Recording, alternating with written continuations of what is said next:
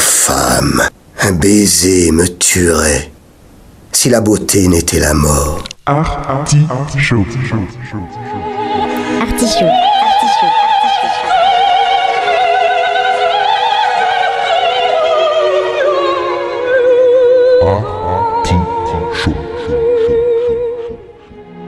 L'artichaut.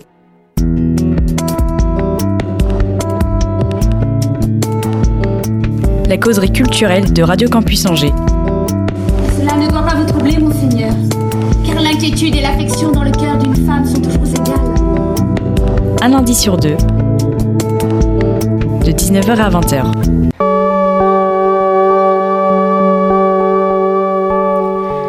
La culture outragée, la culture brisée, mais la culture libérée dans l'artichaut. Il avance démasqué, pas comme nous, toujours le lundi, et il est lui aussi Corona compatible, mais non Corona corruptible. Au menu de ce 112e épisode, comme le temps passe, une causerie avec Jean-Hugues Calba, Casba Malnar, c'est long. Vous êtes dans le clash de l'artichaut. Il a vécu et fertilisé l'âge d'or du rank angevin, celui des thugs, des drifts, des dirty ends. Il est aussi passé par la case danse, en œuvrant pour le CNDC. Ce fan du mythique The Clash, membre actif des sociétés Radical Productions et Au Spectacle, n'a jamais lâché le micro. Celui de The Flicker, son nouveau combo, et celui aujourd'hui, mercredi 28 avril, de l'Artichaut. Bienvenue Jean-Hugues Casbah, comment veux-tu que je t'appelle? Alors ça, c'est ton problème. C'est mon problème. Ça fait longtemps que je ne peux pas répondre à cette question. Oui, c'est bah, les gens qui décident pour moi. Voilà.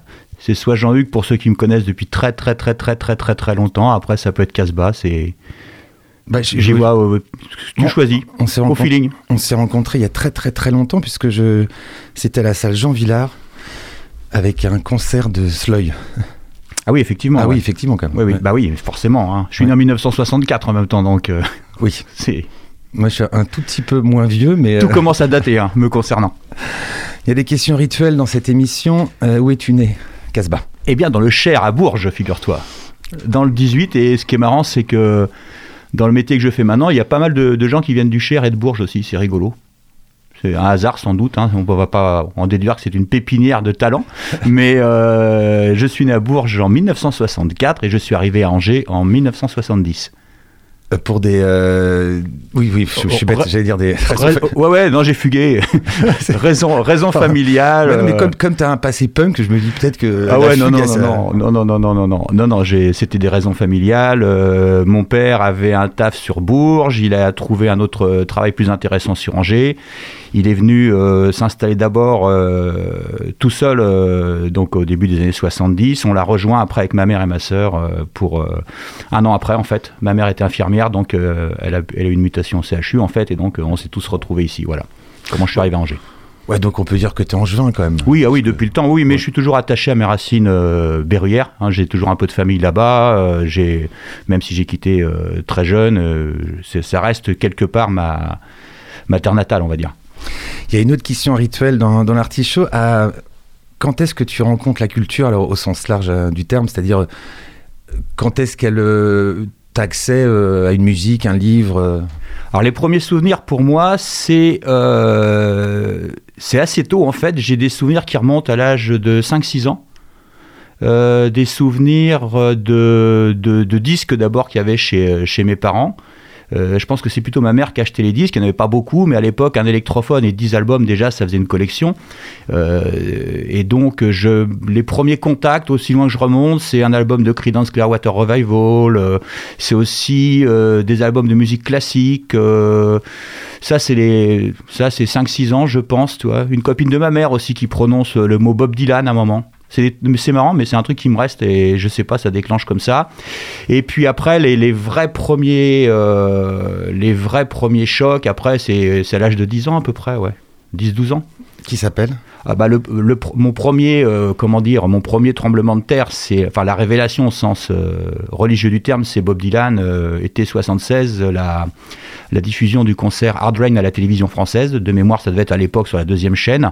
Et euh, donc j'avais quoi? J'avais 12 ans. Je tombe dessus un peu par hasard et puis bah je sais pas, c'est ça s'appelle un coup de foudre, j'imagine, ou une révélation. Le deuxième, c'est un peu plus tard, c'est euh, Le Clash en 1980 au cinéma qui n'était pas à l'époque les 400 coups mais qui s'appelait Le Club, rue Gatargent, où ils avaient diffusé le film euh, documentaire sur Clash qui s'appelle Root Boy en fait. Ça devait être en mars 80, je crois. Donc là, même si j'avais entendu un peu parler du groupe avant, là, je les ai vus pour la première fois. Donc c'est deux chocs visuels en fait à l'origine. Voilà.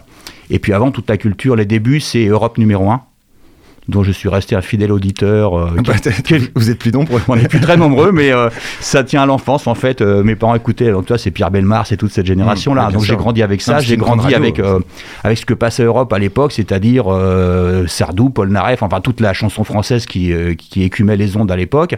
Et ça a un peu entre guillemets contribué à me donner un peu une base musicale déjà. Après sur le plan autre que la musique, il y a eu la danse aussi assez tôt. J'avais une sœur qui a toujours fait de la danse, ma mère a toujours fait de la danse. Alors au niveau amateur, je précise, bien que ma sœur soit un peu plus pro quand même.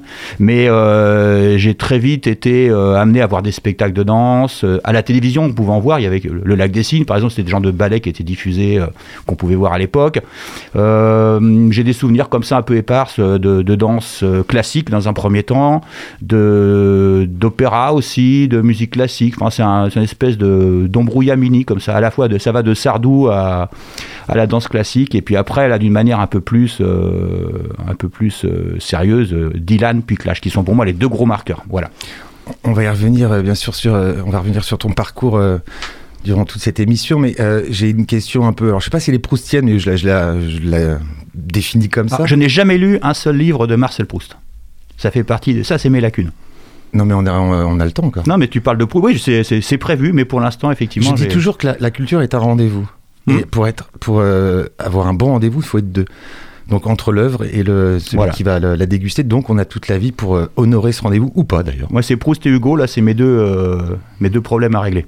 Alors je sais pas si elle est proustienne vraiment, mais euh, est-ce que avec, avec ce recul que tu as, comment tu quel mot tu pourrais mettre sur la sensation, les sensations que tu as pu avoir avec ces deux, ces deux chocs esthétiques, Dylan et euh, The Clash Ben, le, le sentiment que ça change quelque chose en soi, c'est-à-dire que ça déclenche quelque chose.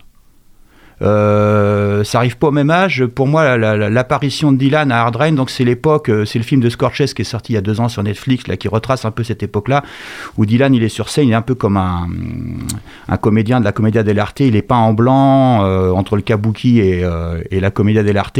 Il est, il est couvert de, de teinture blanche au visage. Il est très pâle, il est flamboyant, il a les yeux très, très faits en noir et tout ça. Et c'est une espèce de, il a les yeux qui crachent des flammes. Enfin, c'est, c'est, ça fait presque peur. Il y a des extraits dans le film de Scorches et c'est, tu vois ça à 12 ans, tu dis qu'est-ce que c'est que ce truc? Il y a le son derrière en plus, il y a la musique électrique, les guitares, le concert et tout ça, mais c'est un, c'est un, premier, c'est un choc visuel d'abord qui fait ça. Et euh, alors que Clash, ça arrive un peu plus tard, donc 4 ans après. Et là, par contre, je suis déjà plus à un âge où euh, j'ai un peu plus de repères, euh, je me situe un peu plus sur la musique. Euh, Quand, quand, quand je tombe amoureux de, Clash, je connais déjà, à l'époque, on écoute Police, on écoute Madness, le, rock and roll, enfin bon, les Beatles, enfin toutes ces choses-là qui, qui circulent déjà. Et là, c'est plus un choc où tu te dis, j'aimerais bien faire ça quand même, ça a l'air cool. Donc c'est un peu différent de Dylan, mais euh, c'est deux, sensations très différentes en fait. Disons qu'avec Dylan, j'avais l'impression de, je sais pas, de- de- d'une révélation, et avec Clash, c'est plus l'idée de, ok, ils ont raison, c'est ça qu'il faut faire, c'est comme ça qu'il faut le faire, et euh, c'est ce que j'ai envie de faire. Et euh, le petit Casbah à l'école, au collège, au lycée, comment ça se passe? Eh ben, il est très timide, il est petit, Il est- petit, c'est le plus petit de la classe pendant pas mal d'années. Et euh, donc, euh, il est timide. Et puis, bah, je crois, comme tous les timides, euh, il essaie quand même de se faire un peu remarquer. euh, et euh, il est. euh, il cherche pas la protection des plus grands, mais il apprend vite à survivre en milieu hostile. C'est-à-dire que. Il est un peu en retrait, donc il regarde ce qui se passe, comment ça fonctionne, euh, les rapports de force, les gens, tout ça. euh, donc je pense que ouais, c'est une espèce d'ins- d'instinct de survie euh, propre aux petits et aux timides. Et puis après, bah, écoute, euh, je sais pas pourquoi, euh, à un moment, il décide de moins être timide. Même si je pense qu'on le reste fondamentalement quand on l'est, de toute oui. manière, il, y a de la- il peut y avoir beaucoup de distance, de la pudeur. euh, mais bon, voilà, euh, c'est pas parce qu'on fait, après on monte sur scène, on fait des concerts qu'on n'est pas timide. hein. ça, c'est, je pense que la timidité ne se guérit pas. Elle se, elle se traite, On compose. ouais. elle, s'améliore, mais voilà, elle se guérit pas.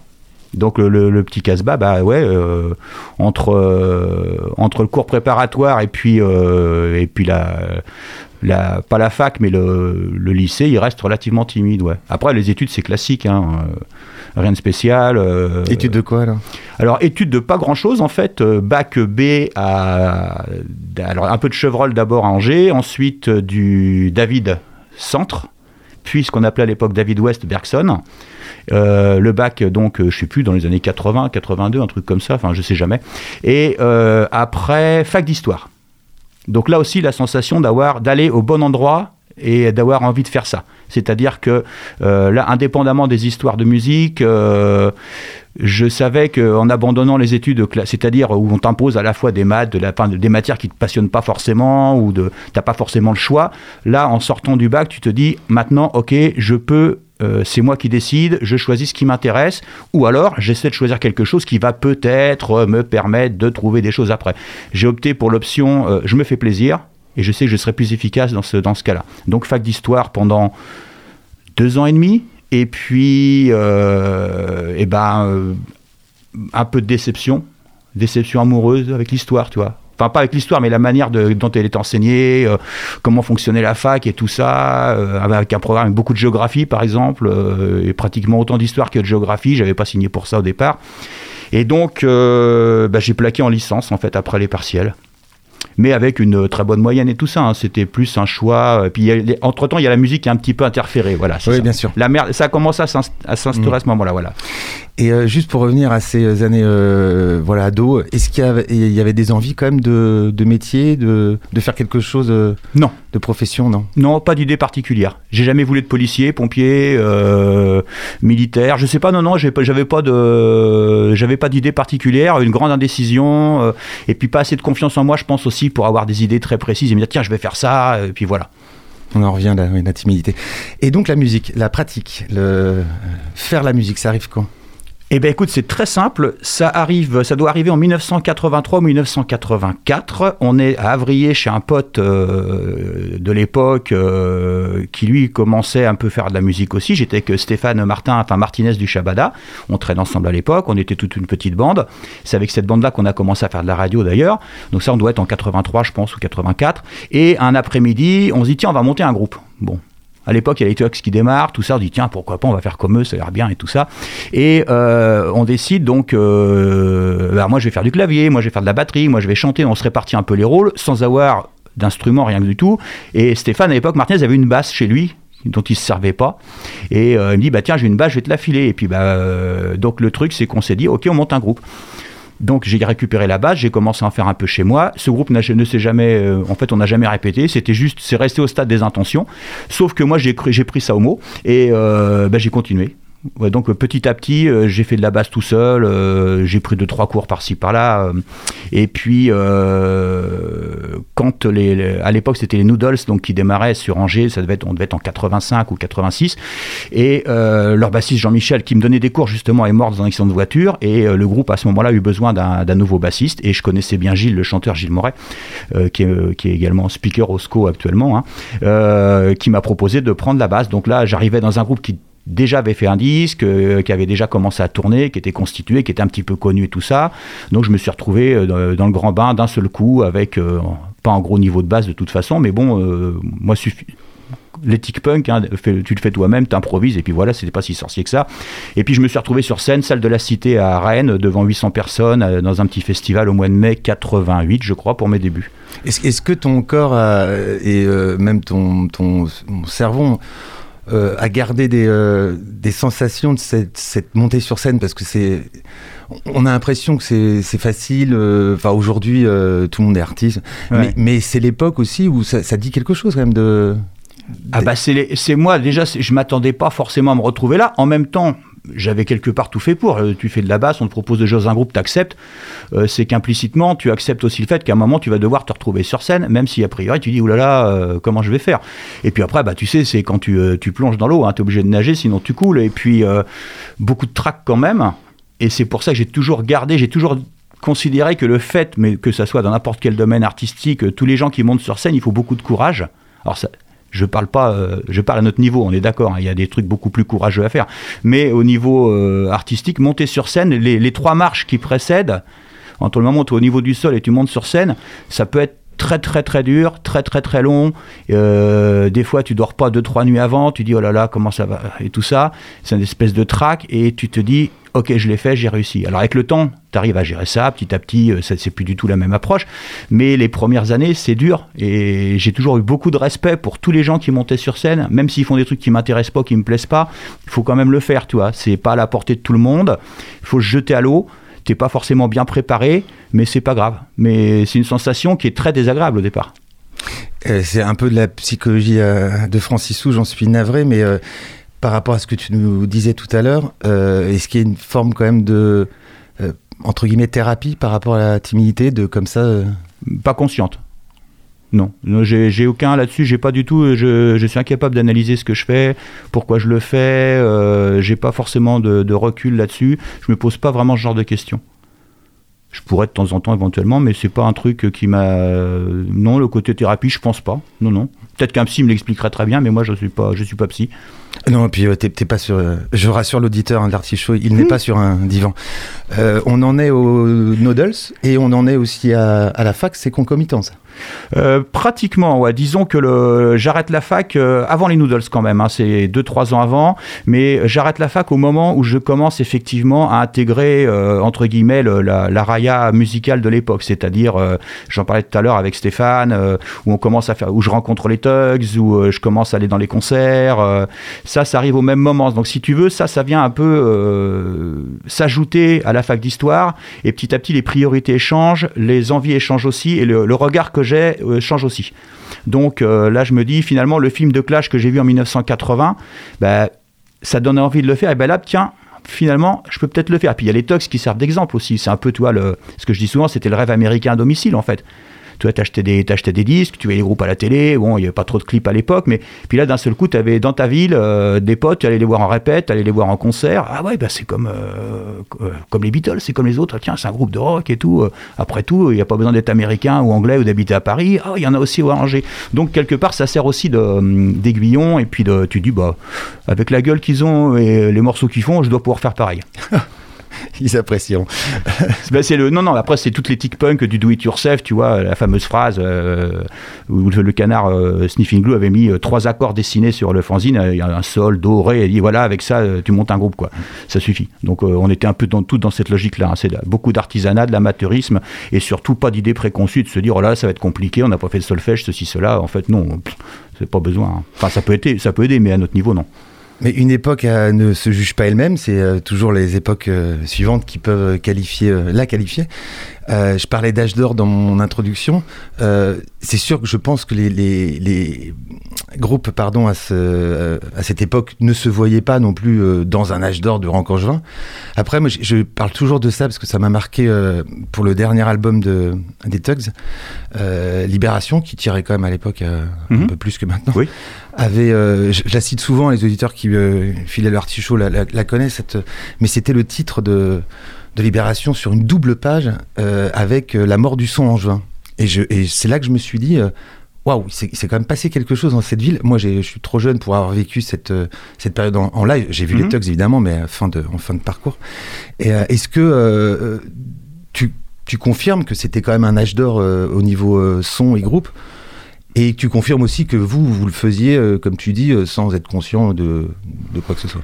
Alors c'est un âge d'or, euh, j'ai envie de dire, en France, parce que c'est-à-dire que c'était, on a le, début des années 80, enfin 83, 88, on va dire, c'est là où il y a les radios libres, c'est là où on retrouve aussi un accès plus facile à la musique, davantage de concerts, il y a des associations qui se créent, Euh, donc euh, il y a des accès à des salles. euh, alors c'est au début c'est des salles des fêtes, c'est des euh, c'est des halls de gare. Enfin tu vois c'est pas c'est pas c'est pas ce qu'on connaît maintenant en termes d'équipement, mais il y a plein de gens au même moment qui commencent à, à toucher à ça en fait. Et avant les concerts il y en avait très peu en province, fallait monter à Paris. Les les groupes, les quelques groupes qui passaient un peu les, les tirs de radar, des- de- les tirs de barrage des radios, à part peut-être téléphone et deux trois autres, il n'y avait pas grand monde. Donc c'est sûr que l'arrivée des radios libres, plus euh, l'émergence d'une génération de, gens, toi à l'époque on a tous entre 18 et 20 ans on va dire, euh, il y en a qui font des fanzines, il y en a qui font de la radio, il y en a qui font des assos, qui organisent des concerts, il y a ceux qui montent des groupes de rock, il y a ceux qui font tourner des groupes de rock.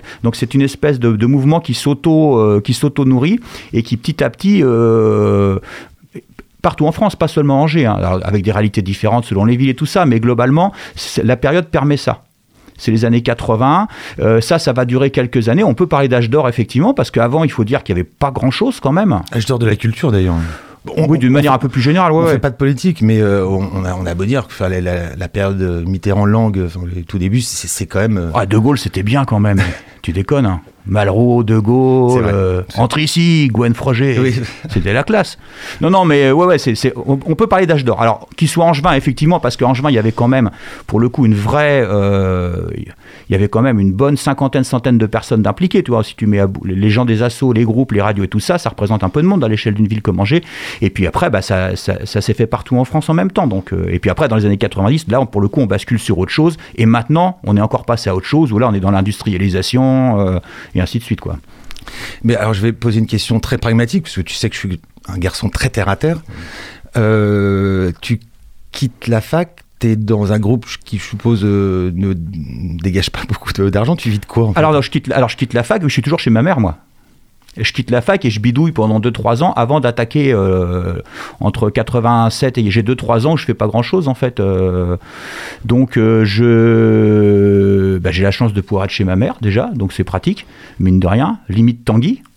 Ça m'empêche Ouais. pas de trouver des petits boulots à droite à gauche. J'ai bossé un peu pour le NTA, tu sais, aider à monter des décors, ce genre de choses, parce que effectivement, on, se connaissait tous un petit peu, tu vois, tu vois, entre ceux qui font de la musique et tout ça, je commence à rencontrer des gens.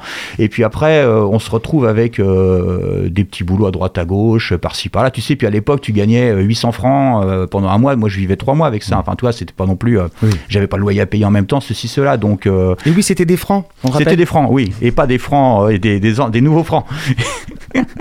et c'est surtout qu'après, tu te retrouves euh, bah, à vivoter, et puis euh, sans avoir vraiment de, de, de perspective ni de projet. Parce que même l'idée de faire des groupes et tout ça, au départ, l'idée, c'est pas c'est de dire on va gagner de l'argent, hein. c'est juste on va Il répéter. n'y a, va- jamais ça dans, dans ta tête Ah de non. dire je vais vivre de ça. ah non, pas du tout, à aucun moment. hein. À aucun moment, mais même je pense que pour les tugs et tout ça. Après, si tu veux, il y a l'intermittence qui arrive pour des groupes qui se met en place, donc ça, ça change pas mal de choses. Moi, j'ai jamais été intermittent, par exemple, parce que que ce soit avec le Casbah Club, après tout ça, on n'a jamais, euh, jamais été inscrit dans ce genre de truc. Mais euh, des groupes comme les tugs se sont un petit peu entre guillemets professionnalisés dans le sens où là, pour le coup, ils ont une activité qui leur permet de générer quelques revenus, des concerts réguliers, et donc la scène française se structurant aussi euh, davantage, là tu passes, tu peux avoir des cachets, tu as des contrats, tu as, des structures qui se mettent en place. Donc ça permet d'envisager une carrière, entre guillemets, au sens euh, bas du terme. hein. Mais moi, là-dedans, j'ai jamais été là-dedans, moi. Après, moi, ce qui s'est passé, c'est que j'ai aussi eu l'opportunité de bosser au CNDC. C'est pour ça, à peu près à ce moment-là. Donc, euh, par le biais de, à l'époque, c'était, je sais c'était Philippe euh, Théier qui bossait au NTA à l'époque, qui est devenu ensuite président de la Drama La drama, oui. que je connaissais bien, qui m'avait rencardé, il cherchait quelqu'un au CNDC pour s'occuper des, des trucs presse publique et tout ça. Je me suis présenté, euh, et puis voilà, j'avais pas du tout le profil. Mais après, c'est des histoires de feeling. On va euh, parler de cette période de danse. De- Ouais, donc là on est en 89, tu vois, donc c'est tout ça, ça arrive. euh, La fac, j'ai dû arrêter en 86, 87. Les Noodles, c'est 88, 89. euh, Le CNDC, ça doit être fin 89, de- fin ou 90, pas plus, ouais, voilà. On va faire une. Vous êtes bien dans l'artichaut avec euh, Casbah qui euh, vient pour la première fois. Je suis étonné de ces derniers temps d'inviter des gens pour la première fois. Alors que je, je les connais depuis. euh, Ouais, mais tu te rappelles de la première fois, c'est ça qui est bien, en règle générale. Tu vas nous euh, présenter le morceau que tu as choisi.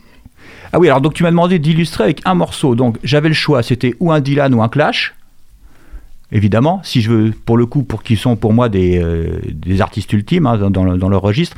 Et puis je me suis dit que j'allais passer un morceau de ce qu'on fait actuellement avec mon groupe actuel, The Flicker, donc puisqu'on a sorti un disque pendant le confinement, que on a pas mal de choses sous le feu en ce moment, et donc euh, bah, vu que c'est ce que je fais, euh, je me suis dit que c'était pas plus mal, voilà. Donc ça s'appelle Generation Surrender et c'est extrait de notre album qui est sorti là au mois d'octobre-novembre. Qui s'appelle Your Last Day on Earth.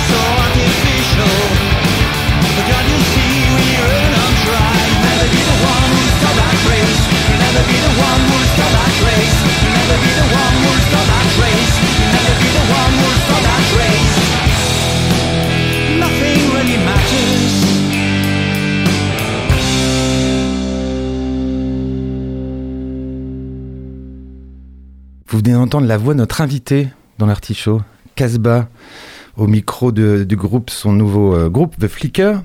Euh, je, vais le, je vais lui euh, laisser l'opportunité de, de nommer le titre parce que mon accent anglais. Ah, euh, moi, le mien c'est pareil. hein. Moi je suis un Français qui chante en anglais. hein. Tu vois, moi, je suis toujours épaté maintenant de voir les, les nouveaux groupes et tout ça. Les mecs, t'as l'impression qu'ils ont vécu aux États-Unis, en Angleterre pendant des années, euh, ou alors qu'ils ont fait euh, bac d'anglais euh, plus 10. euh. Donc moi, je suis un, un Français qui chante en anglais. C'est Generation Surrenders, voilà. Ben, moi, je dirais Génération Surrender. Voilà. Oui, voilà. Comme ça. Génération qui capitule. Et donc, c'est un extrait d'un album qui est sorti pendant le. Qui est sorti quand exactement? Euh, bah, nous, écoute, on a, eu, on a enregistré ça en janvier, février, juste avant le premier confinement. Euh, on a mixé ça à- au téléphone à distance avec Camille, qui est le, le batteur de Lane, euh, et qui, faisait, qui joue aussi guitare et chanteur dans Daria. On- et donc, euh, il est sorti en CD sur le label d'Eric Souris, euh, ex-Tugs, 19 Something. Et ça, c'est sorti en octobre. Et puis, c'est en ligne, évidemment. On a un bandcamp, tout ça. Enfin, voilà, il y a plein de. Et alors, évidemment, euh, avec cette histoire d'enregistrement et de, euh, de décalage par rapport à la, diffusion de l'émission, euh, vous, vous entendez l'émission là, le lundi, elle a été enregistrée donc euh, mercredi, et entre-temps, il y a un petit... il y a eu, il y a eu, il y aura pour toi, mais il y a eu un live au Chabala. Ah oui, le live stream du Shabbat, Ouais, ils ont fait ça 30 pendant mai. 2-3 mois, et donc euh, on, on était censé, enfin on est censé le faire ce- le, le 30 avril, donc voilà. Le 30 Après, c'est juste en ligne que 72 heures, donc de toute façon, je peux Voilà, peut-être. bah oui, euh, 72 heures. Donc. donc ça devrait C'est samedi, passer. donc oui, ça passe. Oui, ça devrait. C'est vendredi, donc samedi, dimanche, lundi, ouais, ça peut peut-être encore passer. Oui, vendredi. Hmm. Je, je devrais le savoir parce que samedi, c'est mon anniversaire. Donc, euh, En plus, première. je suis né un 1er mai. J'ai fait travailler ma mère un 1er mai. Ça m'étonne. hein. Ouais, mais non, mais ça m'étonne pas. Oui, il a fait du travail. Oui, oui, d'accord. C'est ce que mon père m'a toujours dit. il m'a dit dès le départ, c'était, euh, Ça partait mal. ça partait mal. Euh, donc vous êtes bien avec Casbah dans, euh, dans l'artichaut. On en était période CNDC. Ouais. C'est quoi ton travail exactement? On, attaché. on rappelle, pardon, on rappelle parce que je déteste les, les sigles et puis euh, ou les mots. euh, Centre national de danse contemporaine, voilà. Voilà. Ça. qui est le premier centre dévolu à la danse contemporaine en France. Nous sommes en 78. Euh, Halloween Nicolas, le premier directeur donc Voilà. américain, et l'État décide de euh, voilà de, de décentraliser un peu, cherche une ville et Angers obtient le, le centre complètement dévolu à la danse contemporaine. Mm. Je te laisse euh, enchaîner. Bah, je me retrouve donc au CNDC sous la direction de Nadia Croquet, euh, qui elle pour le coup vient pas de- du milieu même de la danse, mais qui vient plutôt de, du, du théâtre et de, de- Elle était attachée de presse, elle avait fait plein de choses avant, donc elle, se ret- elle succède à Michel Rayac en fait, et donc euh, bah, c'est elle qui m'engage donc pour faire les relations publiques, les relations presse. Après, je deviens assistant de direction. Enfin bref, pendant ça dure 3-4 ans, puisqu'en fait après, bah, elle est remplacée par euh, Bouvio Badia. Euh, donc euh, voilà, et puis pendant 3-4 ans, ça me donne l'occasion de quelque part de revenir un peu à ce que je te disais tout à l'heure, c'est-à-dire la danse, que je connaissais déjà quand même relativement... euh, très relativement, mais bon, j'avais quand même quelques, no- je connaissais quelques chorégraphes, j'avais déjà vu des spectacles et tout ça, j'avais un peu baigné dans ce milieu-là quand même, donc c'était pas complètement étranger. Et puis là, bah, c'est la période où on fait venir euh, De Coufflet Angers, Edouard Locke, on va dire que c'est punk rock quoi, dans l'esprit, et c'est super. Voilà, moi ça me permet de, de rencontrer plein de, de chorégraphes, de voir plein de spectacles. Mais tu as euh, appris sur le tas en fait euh, ce, ce métier-là de, de t'as- presse et public Oui. bien sûr, oui, oui. Bah après, j'avais juste l'expérience des associations qu'on avait Mm. fait, tu vois. euh, le côté pratique euh, avec Black et Noir et tout ça quand tu organises des concerts enfin tu sais à un moment tu t'es habitué à contacter des gens oui tu sais improviser tu sais tu sais t'organiser voilà T'en retiens quoi cette période là CNDC? Ah bah c'était super. Bon alors déjà c'était mon premier job on va dire à plein temps donc ça me donne un peu de comment dire bah ça me donne un salaire ça me permet de de, de prendre un appart de démarrer d'une manière un peu plus euh, on va dire euh, Ah, sérieuse. Tanguy a quitté le. Oui, ça y est, oui, oui, ça y est. Il avait été déjà depuis 2-3 ans, mais bon, entre 90 et 93, effectivement, le CNDC, on a, on a voyagé aussi. Enfin, ça m'a permis de faire plein de choses que j'aurais pas fait autrement. Et puis, euh, et de, de, de- non, et puis surtout de voir des, des, des super spectacles. Tu vois, je me rappelle de la création de Découfflé euh, ou d'Edouard Locke, euh, comment, Infante à, à Bodinier, et puis les premières à Angers, c'était fabuleux. Enfin, théâtre de la ville, tout ça. Enfin, voilà quoi. Et la musique en parallèle? Alors oui, à l'époque, Casbah Club, ouais. Donc, Ah. c'est-à-dire que là, je me retrouve pour une le bonne partie de ta vie Casbah Club. On va peut-être quand même euh, raconter l'histoire. Ben, c'est concomitant CNDC. Pratiquement après les Noodles en 88, euh, le groupe ça, ça dure donc ça dure jusqu'à fin 89, c'est tout. Puis après j'enchaîne directement euh, sur ce qui deviendra le Casbah Club. Et le Casbah Club, ça va exister de fin 89. On a fait notre premier concert le jour de l'anniversaire de la naissance de Dylan en plus. Comme quoi, c'est prédestiné. Toi, c'est le 1er mai, moi, c'est le 24 mai. Et euh, ça a duré le Casbah Club jusqu'en 95-96. Voilà, donc euh, parallèlement au CNDC, effectivement, j'ai le Casbah Club, donc répétition, concert. euh, mais bon, le, c'était relativement, c'était facile de s'organiser que le CNDC, l'activité du CNDC, l'activité du groupe, j'arrivais à concilier les deux. On rappelle quand même pour euh, parce qu'encore une fois, je je ne fais pas insulte à l'intelligence de nos auditeurs, mais Casbah Club évidemment en référence à à Casbah. Donc euh, Oui, à Clash euh, surtout, hein, voilà. au clash. Non, non, Oui. au clash, je veux dire non. mais- Oui, au Clash, ouais. Non non, Casbah. Euh, Oui, le- mon surnom vient de, de, Voilà, de- ça. de Clash, effectivement, mais D'où c'est le un- Casbah Club, mais on- non, mais pour l'auditeur au clash, parce Oui, qu'ils c'est ne sont pas censés bien sûr. connaître la, ch- la chanson. Donc le Casbah Club à l'époque avec euh, bah, euh, Mathieu et JC qui sont dans Zenzile maintenant, euh, Bruno qui est avec moi Oui, dans oui, il y a toi là. donc il y a quand même le bassiste et le batteur de Zenzile. Oui, qui à l'époque sont des enfants, hein. c'est Oui, ils sont limite mineurs. Il y a- euh, Il y, a une photo où vraiment ils ont l'air tout tout gamins. C'est- Ouais, ouais, Elle ouais. est drôle cette photo d'ailleurs. Et euh, donc des, de, deux gens du, euh, du Casbah Club. Est-ce que tu as des. euh, c'est pas facile de résumer ces années-là. Est-ce que tu as des souvenirs quand même marquants avec ce groupe? Avec le Casbah Club? Ouais. Est-ce que tu aurais deux, trois souvenirs comme ça qui, euh, Oui, alors, bah, euh, alors c'est un groupe, c'était à la base quand même un groupe. euh, marqué à l'époque, tu vois les autres groupes qui fonctionnent comme les Tugs et tout ça. Nous, on est, on est des artisans total. hein. On a plus ou moins pas de manager, on n'a pas de label. Euh, à un moment, on fait un disque avec Black et Noir à l'époque, mais tu vois, on n'en fait pas un deuxième. Euh, On est complètement désorganisé, on est plutôt glandeur, on est une bande de branleurs en fait. Euh, on prend ça on se prend pas vraiment au sérieux, et ça, je trouve que c'est la. Enfin, je dis pas que les autres groupes se prenaient au sérieux, mais nous, on n'a jamais eu cette notion de ah, faut qu'on y arrive et tout, faut qu'on fasse comme ça, comme ça, comme ça. À un moment, on se disait tiens, faut qu'on fasse ça, puis on le faisait jamais en fait. Ou alors quand il fallait le faire, personne n'était là. Bon, bref, c'était de, de la capacité notoire. Après, ce qu'on savait faire, je pense, c'est composer des bons morceaux, faire du rock, euh, et on n'était pas trop mauvais en concert. Donc, euh, ça a duré 5-6 ans comme ça. On a fini par sortir un disque avec la deuxième mouture du groupe, et puis ça s'est arrêté. euh, Là, Mathieu et JC sont partis vraiment sur Zenzile, ils avaient envie de passer à autre chose aussi, et puis ben, on a arrêté le Casbah Club en 96, voilà.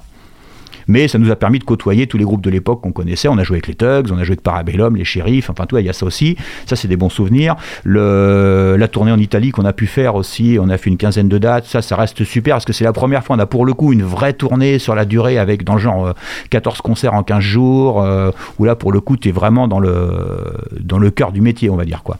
Et puis euh, voilà. Ça, c'est le gros souvenir que j'ai avec le Casbah Club, ouais. Et bon, après, c'est des images de répète, des co- composer des morceaux, se dire tiens, putain, ça c'est super, euh, voilà. Et avec du recul maintenant, euh, est-ce qu'il y a des regrets que ce- cette histoire-là n'ait pas euh, pu se développer? Euh, je- pense à Zenzile quand même, qui, Ouais, ouais. euh, qui est, qui est un groupe euh, installé depuis très très longtemps. Est-ce que, est-ce que à un moment donné, te- même aujourd'hui, tu te dis ah, on aurait pu. euh, Oui, euh, pas- Je sais que je sais que certains thugs euh, l'ont. Ouais. Ce regret de ne pas avoir euh, à un moment donné euh, été peut-être un peu moins euh, punk. Non, mais nous, on n'a pas, non, moi, j'ai pas de regret. De toute façon, euh, ça serait, ça serait malvenu. On a, on n'a pas fait ce qu'il fallait. Donc, de toute façon, avoir des regrets, il aurait fallu qu'on, qu'on s'acharne, enfin, qu'on s'acharne, qu'on soit meilleur dans tout ce qui est euh, organisation, je veux dire, parce que pour ce qui était répète, concert, on savait faire, ça, ça allait. Mais c'est vrai qu'à l'époque, si t'as pas derrière euh, un tourneur, enfin, tu vois, c'est pas moi qui allais prendre mon téléphone pour appeler les salles ou les bars pour, pour jouer, personne n'allait le faire. Donc, bah, quand personne le fait, il se passe rien. Donc, c'était par, par vague. Les regrets, il y en a pas. Après, ce que je me dis, c'est que là, quand j'ai retourné classe Bandington un petit peu et tout ça, je, suis retombé sur des gens dans d'autres villes et qui, connaissaient le Casbah Club. Ah ouais, c'était super ce que vous faisiez. euh. Alors ça, effectivement, ça fait plaisir. Tu tiens, finalement, il y a des gens. Je reprenais des extraits de presse de l'époque, les chroniques de disques et tout ça. Je pense que ce qu'on faisait, euh, ça plaisait. Musicalement, c'était bien. euh, Enfin, pour les gens qui, qui suivaient ce truc-là. hein. Mais je suis plutôt, je suis plutôt fier de ce qu'on a fait avec le Casbah Club musicalement. Je suis content de, de l'état d'esprit du truc et du projet et de la, de la musique qu'on a fait. Voilà. Et moi, j'ai un souvenir avec le Casbah Club. Nous sommes en 92 À Château-Gontier. à Château-Gontier, la fête de la musique. Eh non, tu peux dire New York ou Washington, ça fait Non, plus non, sérieux. dans ma ville, dans ma ville, bah, j'étais dans ma ville ouais. natale, excuse-moi, j'étais Ouais. encore au lycée, et fête de la musique, et il y avait, euh, après, il y avait Dolly. Et il y Sur avait, la- pas les spécimens aussi? Non, c'est les spécimens, Sur, la, sur la grande place, euh, devant la mairie, Mm. et vous étiez dans un bar. Voilà, t'as bien résumé notre carrière. Oui, c'est vrai. c'est, c'est du Tout con- est dit. Tout est dit. Non, non, mais j'ai, souvenir de... Ça, ça remonte hein, quand même. Euh, et puis j'ai souvenir aussi que ce soir-là, j'avais conclu. Donc c'est peut-être aussi pour... Ah, tiens, Ouais. bon, bah comme quoi Et je crois que c'est grâce au Casbah Club que Eh j'ai, ben voilà. j'ai eu une aventure avec euh, une, une jeune fille, enfin jeune. Mhm. Euh, bref, on va passer au post-CNDC. Alors, qu'est-ce qui se passe après le CNDC Et ben après le CNDC, il se passe pas grand chose, si ce n'est le Casbah Club. Et puis j'intègre en 95 Radical Production. on, on, Tu peux rappeler quand même Radical Position Oui, donc Radical, pas rien c'est- dans la vie euh, angevine. Ouais, c'est Doudou euh, qui était manager des Tux, qui avait monté sa boîte de tournée, euh, qui parallèlement à ça faisait des émissions de radio avec nous, organisait les concerts avec les assos et ainsi de suite. Euh, donc il- il a monté Radical en 88-89. À l'époque, je crois que j'étais dans les Noodles moi à ce moment-là. Et puis petit à petit, bah, la- la- l'activité de la boîte s'est un petit peu développée. Il a fait venir René qui arrivait de Rennes, qui lui aussi venait du milieu euh, organisation de concerts, assos et compagnie. Et euh, il a commencé à avoir besoin de moi, euh, bah, tu vois, pour faire le courrier, euh, les bulletins de salaire, enfin, toi, toute, euh, le- un peu la gestion quotidienne de la boîte, répondre au téléphone, enfin voilà. Et puis, c'est devenu petit à petit un boulot. Au début, c'était euh, un mois, deux mois par-ci par-là, puis c'est devenu un job à plein temps. Donc euh, ça, c'est depuis euh, 80, oui, 95, 80, 96, je crois, ouais. On peut rappeler quand même que il a failli, Doudou, donc Christophe Davy, a failli faire signer Nirvana en 91. Mais euh, il m'a- il m'a expliqué qu'il avait les épaules trop. euh. Ah bah, non, il les, il les Ah, avait si, dé- c'était ouais, il, non, non, il, les faisait, il les faisait déjà tourner au début et après il a pas pu les garder quand c'est devenu énorme parce que la structure était pas encore adaptée Mm. pour gérer un, un tel groupe quoi. Non, mais c'est pour dire Là où les enjeux euh, changeaient. euh, Laura. euh, Ah oui, oui, non, mais donc Radical. Après, je suis boîte. resté chez Radical. Bah, le temps, euh, bah, j'y suis quelque part, j'y suis toujours, mais maintenant on a créé aussi au spectacle, là où on est plus dans la promotion locale de spectacles dans l'Ouest. Donc là, je- moi, je suis plus là-dedans pour le coup. Je suis théoriquement, je suis plus chez Radical, mais Oui. ça reste les mêmes personnes. C'est- une- la même société. C'est oui, la même société. C'est voilà. la, la petite sœur qui. euh, alors, Oui, c'est une holding en fait, c'est deux activités, il y a Radical et il y a au spectacle, Mm. voilà. Donc ça, j'y suis depuis bah, de 95-96. Et j'ai donc arrêté la, le Casbah Club en 96 euh, et j'ai repris la musique en fait euh, pendant une dizaine d'années. J'ai pas fait grand chose. Enfin, je parle de musique, hein, à part bosser chez Radical, mais euh, autrement, je me suis remis à faire de la musique il y a ouais il y a dix ans à peu près. et, alors, c'est des questions toutes bêtes, mais Ouais. pourquoi l'arrêt et pourquoi la reprise? Bah, fin du Casbah Club, donc euh, après tu te retrouves un peu le bec dans l'eau, et puis j'avais pas spécialement envie, j'avais pas de, de, de- j'avais pas prévu l'après, si tu veux, je m'étais pas dit tiens une fois que le Casbah Club, autant Mathieu JC il basculait sur Zenzile et eux, autant moi j'avais pas d'idée particulière. Et Non, puis, mais je bon, pense à Fabrice No, par Ouais. exemple, euh, après les drifts. Il a, il a jamais cessé de composer pour lui. Ouais. pour- T'aurais pu aussi. euh, Ouais, mais Fabrice, non, Fabrice, il compose, il sait se servir de machine, il peut bosser tout seul. euh, et, moi, je suis armoire totale là-dessus. euh, je, je- des fois, je me dis, euh, moi, moi, ça se limite à quelques extraits de chansons que j'improvise dans mon téléphone, euh, ou deux, trois lignes de basse que j'enregistre sur un petit magnéto et c'est fini. hein. Moi, c'est les années 70, hein, technologiquement. euh, je suis juste. C'est dans ma tête, en fait. hein. Mm. Les idées de morceaux de musique, ça reste dans la tête, et puis après, je les chantonne, et puis les autres, ils, font, ils mettent les notes avec les guitares. ça reste ça. Donc j'ai pas du tout ce côté bidouilleur. je, je serais incapable de me faire un album solo tout seul, enfin avec un ordinateur, un logiciel. Ça non, c'est mort.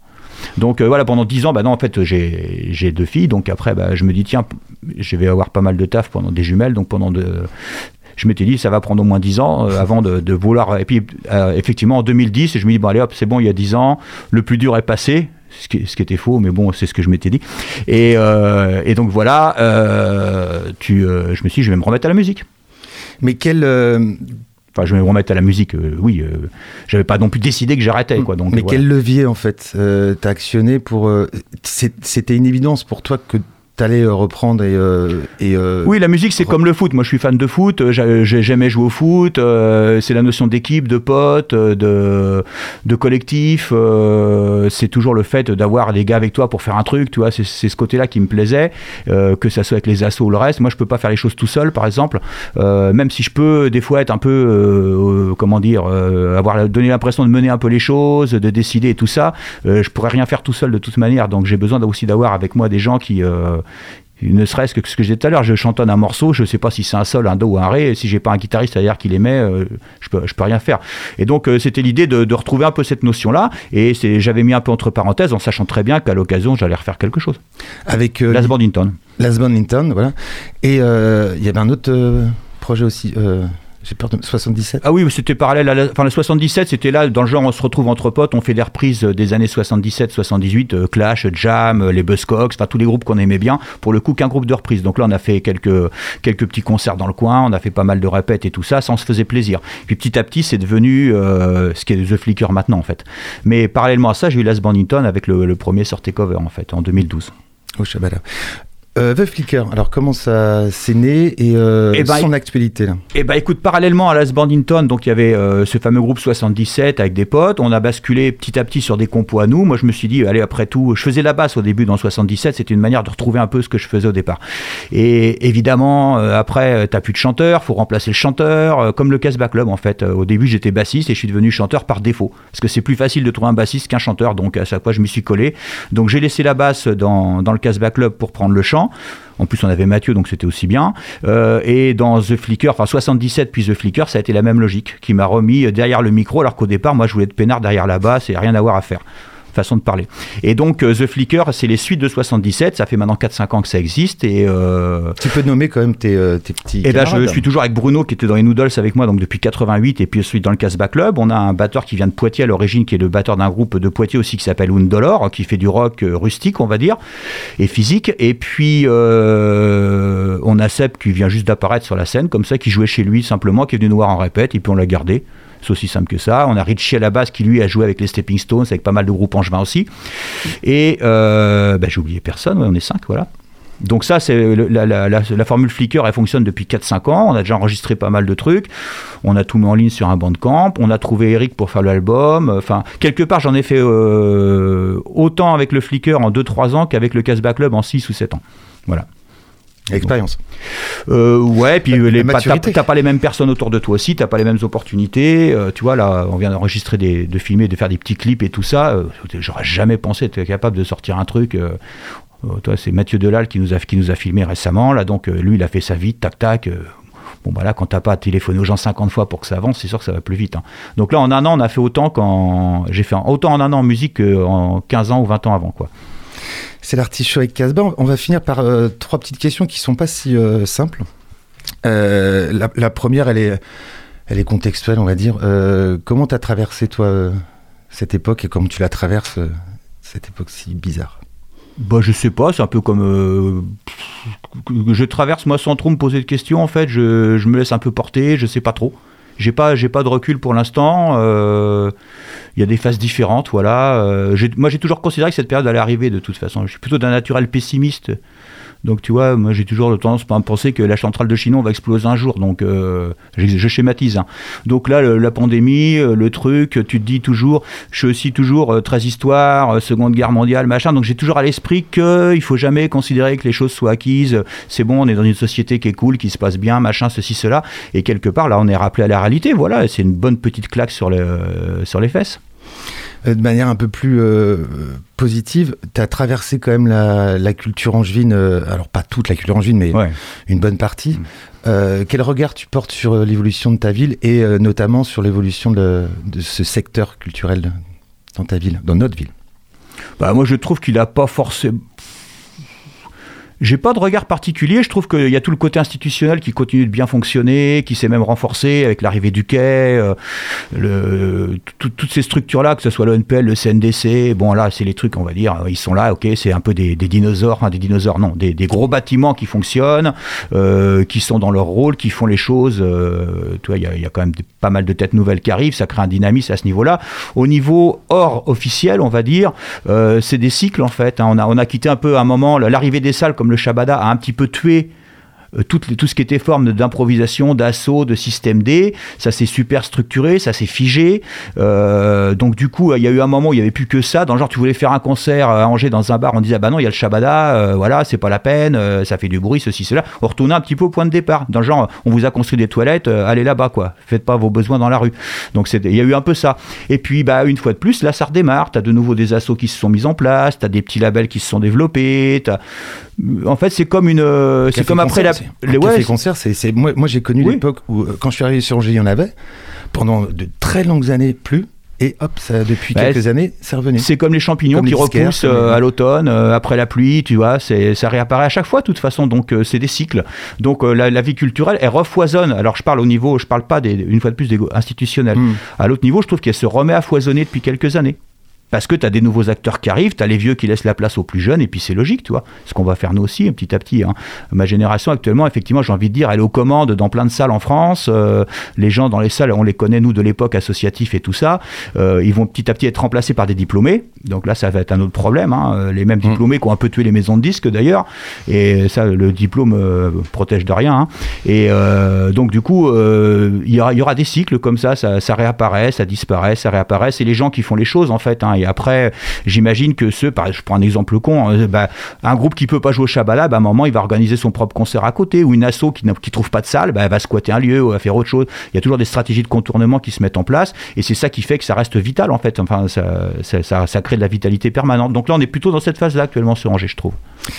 Et une dernière question qui est devenue aussi un peu rituelle. Qu'est-ce qui reste du petit Casbah, du Casbah euh, adolescent et dans le Casbah d'aujourd'hui? Eh ben écoute, je vais te dire un truc. euh, je pense que c'est la même personne. euh, je pense que je- moi je suis resté scotché à, euh, au- en dessous de 14 ans. J'ai l'impression. et, et tes filles le savent? Bon, je- oui, je- elles sont sans. Ouais, je- ça, je peux pas te je peux pas répondre à cette question. Non, non, mais je, je sais pas. Une chose est sûre, c'est que moi, qu'effectivement, quand, quand, je rencontre des gens ou quand je les, euh, quand je les côtoie, je vois d'abord, euh, j'essaie de voir toujours l'enfant qu'ils étaient. Si tu veux, tu je me dis toujours, tiens, ce type-là ou cette personne, euh, elle a été, elle a été gamine et tout ça. Il y a forcément c'est ça qu'il faut chercher en fait, qu'il faut retrouver. Donc, euh, moi, j'ai ce rapport comme avec, euh, entre guillemets avec l'enfance qui est là. C'est-à-dire que moi, je, je suis très resté dans l'enfance quelque part, dans les souvenirs d'enfance. Si tu me demandes mes souvenirs euh, à 6, 7, 8, 9 ans, je peux te les sortir. J'ai pas, j'ai moins de souvenirs après, si tu veux. Voilà, comme si j'avais été imprimé et j'étais sorti de la- de, l'usine à 10 ou 12 ans et que après, voilà, bah, c'est comme ça. Comme une voiture, toi, tu peux pas toujours changer le moteur, ainsi de suite. Donc, je pense être resté dans, dans ma tête quelqu'un de assez enfantin, en fait. Et ce qui peut être un défaut et aussi une qualité. Après, ça, ça voilà. Très bien, tu n'en as pas fini, euh, Casbah, avec euh, l'artichaut, puisque c'est la séquence des coups de cœur. On va commencer par euh, Thibaut, qui, qui n'a pas été pris au dépourvu cette fois, donc il, va, il a réfléchi. Tout à fait. En y repensant, je me suis redemandé ce que j'avais un peu lu, écouté ces derniers temps. Quelque chose qui m'avait bien plu, c'est une revue qui s'appelle La Déferlante, dont le premier numéro est sorti il y a quelques semaines. C'est trimestriel, il me semble, donc c'est la revue des révolutions féministes au pluriel. Donc déjà, c'est un bel objet. Il y a euh, 200 pages à peu près. C'est beau, c'est bien mis en page. Il y a une très belle iconographie. Et puis surtout, il y a beaucoup de sujets où on voyage. C'est un peu comme euh, le monde diplo. Il y a des portraits, des interviews, des reportages un peu partout dans le monde. Par exemple, il y avait un portrait de Françoise Daubonne, donc, qui était euh, la pionnière de l'écoféminisme dans les années 70, qui était euh, très intéressant. On part du côté du Chili également.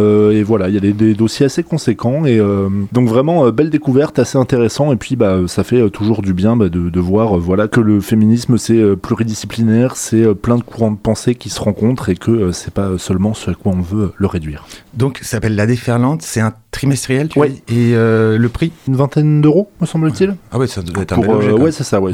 Mon coup de cœur, moi, c'est. euh, alors, c'est pas récent, évidemment, mais c'est récent pour moi, puisque je l'ai, euh, j'ai découvert un petit euh, ouvrage de. C'est le dernier livre écrit par euh, Franz Kafka. Il était déjà très malade, il était en sanatorium, il pouvait, le pauvre, il pouvait plus parler, mais il pouvait encore écrire. Et il a fait ce- cette nouvelle, cette grosse nouvelle. Alors que je n'ai pas fini, je, vais être honnête, mais je euh, j'avance et je trouve ça déjà magnifique. Mais je suis un fan de Kafka. S'appelle Joséphine la cantatrice euh, ou le peuple des souris. Ça raconte, euh, alors c'est par le biais d'un témoin souris qui parle d'une souris qui chante. Et c'est toute une réflexion sur l'art. Qu'est-ce que l'art euh, Puisqu'il se pose la question est-ce qu'elle chante vraiment ou elle siffle bien? Enfin, il y a tout un. Et euh, c'est kafkaïen, quoi. Et, et donc, j'en suis, au début, mais je, suis persuadé que ça va encore me marquer comme toute l'œuvre de Kafka m'a m'a marqué. On va finir par le coup de cœur de notre invité Casbah. Alors moi, je suis plus Buzzati que Kafka, mais bon, ça, ça n'a rien à voir. Et moi, mon coup de cœur, euh, bah écoute, c'est un livre que j'ai ouvert il y a quelques jours, qu'on m'a prêté, qui s'appelle Football, la philosophie derrière le jeu. Et ça, c'est un auteur anglais qui s'appelle Stephen Munford. Ça coûte 17 euros aux éditions Agone. Euh, faut le commander. Je suis passé chez Contact, par exemple, ils ne l'avaient pas, mais ils peuvent l'avoir, bien évidemment. Et ça, c'est une, vision du football euh, décortiquée euh, au regard de la philosophie, et c'est passionnant. Il y a plein d'exemples pris dans le jeu. Il parle de joueurs. Enfin, c'est pas du tout euh, de la philo. C'est pas du tout hermétique et abscon. C'est vraiment fascinant à lire. Voilà. Très bien. Et on va, on va, on va quand même souhaiter un, un bon match ce soir à, à Paris, quand même, non? Ben, c'est surtout le match retour. Quand l'émission sera diffusée, il faudra plutôt souhaiter un bon match pour le match retour. Pour le Parce match que c'est là que ça se joue. Oui, euh, ça, ça se jouera, oui. Gwen. C'est vrai.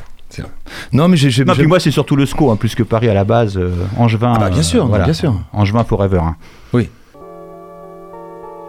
Fin de l'Artichaut saison 8, épisode 112. Un grand merci à notre invité Casbah, que je vais appeler pour la dernière fois Jean-Hugues Malnard. Le Facebook, euh, euh, quelqu'un s'en occupe. Euh, le podcast, euh, on s'en occupe et on va vite en ce moment parce qu'on est très efficace. Euh, la rediffusion, c'est mercredi à 14h. Un grand merci au précieux Thibaut. euh, sans qui on ne serait pas là, c'est sa formule consacrée. On va finir par les, euh, citations. Alors, d'habitude, j'ai un fil rouge, mais comme j'invite un punk qui a touché un peu à tout, là, c'est complètement débridé, comme il n'y a pas de thème. Voilà. On passe une moitié de sa vie à attendre ce qu'on aimera, et l'autre moitié à quitter ce qu'on aime. C'est beau, ça. C'est de qui Victor Hugo. Ah, bah, bah, tu vois, ça fait partie de mes lacunes. L'homme veut être le premier amour de la femme, alors que la femme veut être le dernier amour de l'homme. Je crois que c'est vrai. Oscar Wilde. Lorsqu'on se cogne la tête contre un pot et que cela sonne creux, ça n'est pas forcément que le pot est vide. Alors, moi, j'en ai une. Attends, attends, attends, attends, je finis les miennes et puis tu vas finir. Attends, attends, attends, tu, tu, ah, tu veux me prendre tu- petit non, non, jeu tu- là On y tu va. brises, tu brises le- les codes de l'émission. Ça, c'était Confucius. J'adore celle-là. Le hasard, c'est Dieu qui se promène incognito. Magnifique ça, Einstein. Et les deux dernières, pour moi, l'ignorant affirme, le savant doute, le sage réfléchit. Aristote. Et là, celle-là, on va finir par un petit, euh, un peu, euh, voilà, un clin d'œil. Il vaut mieux se taire et passer pour un con plutôt que de parler et de ne laisser aucun doute sur le sujet. Des proches. Et, et ce sera Casbah, notre invité, qui va finir. C'est exceptionnel. Tu as, tu as vraiment, c'est un privilège. Ben, je saute sur l'occasion. Moi, c'est une phrase de Robert Desnos, ou Desnos. euh, Desnos, Desnos. Desnos, ouais. Un jour, je te décevrai, et ce jour-là, j'aurai besoin de toi. D'accord?